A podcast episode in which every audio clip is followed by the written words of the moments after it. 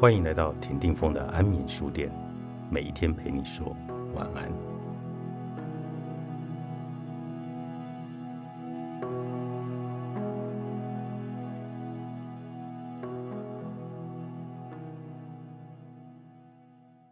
真正的成功是均衡，而不是失衡。艾玛的能量都用在开创成功的事业，得到前所未有的高收入。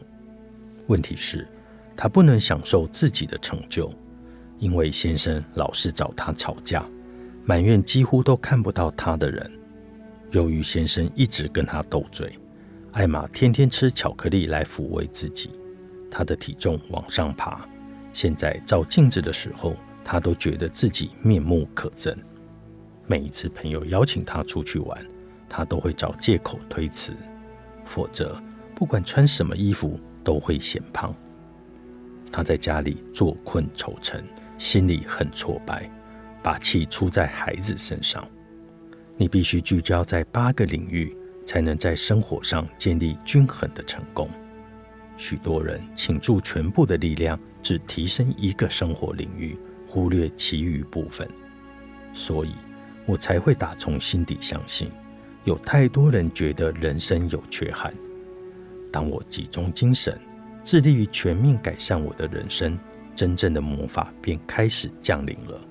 我忙到应接不暇，参与开创最佳版本的我，根本没有剩余的注意力可以去担心，或是拿自己与身边的人做比较。哈利升职了，但升职就得时常出差。他因此牺牲了饮食习惯与健康。他以前会在当地的教堂当志工，这令他觉得生活很充实。但现在他累坏了，周末只想窝在沙发上观赏 Netflix 的节目。他一直想要邂逅真命天女，可是恶劣的饮食习惯令他的能量低落，也赔上了他自己的社交生活。克莱尔完全是社交花蝴蝶，他热爱派对，朋友满天下，却在工作上感到迷惘。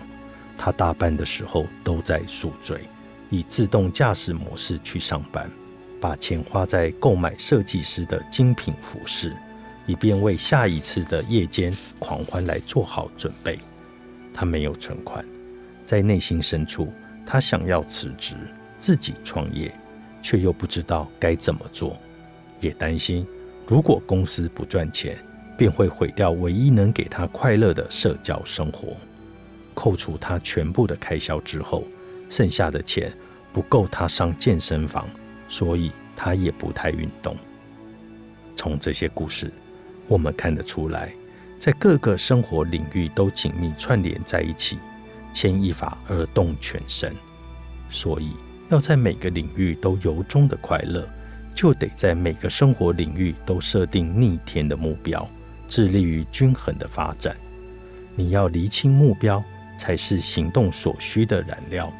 一旦厘清了你每一个生活领域的目标，你也会很清楚自己的方向，知道自己要的是什么。这便是你行动所需的燃料。你要先去执行你的计划，采取行动。信任宇宙会摆平所有的细节。记住，宇宙会提供你土壤和种子，这就是能量与资讯。但你得自己决定要不要每天到田地耕种，这个就是你的专注力。同时，你还要保持信心，相信有朝一日种子会长成甜美多汁、成熟的红番茄。假如状况似乎不顺利，你要相信，必然有一个超出你理解范围的原因。总会有那么一个时候，你得连接内心的艾莎，干脆的随他去吧。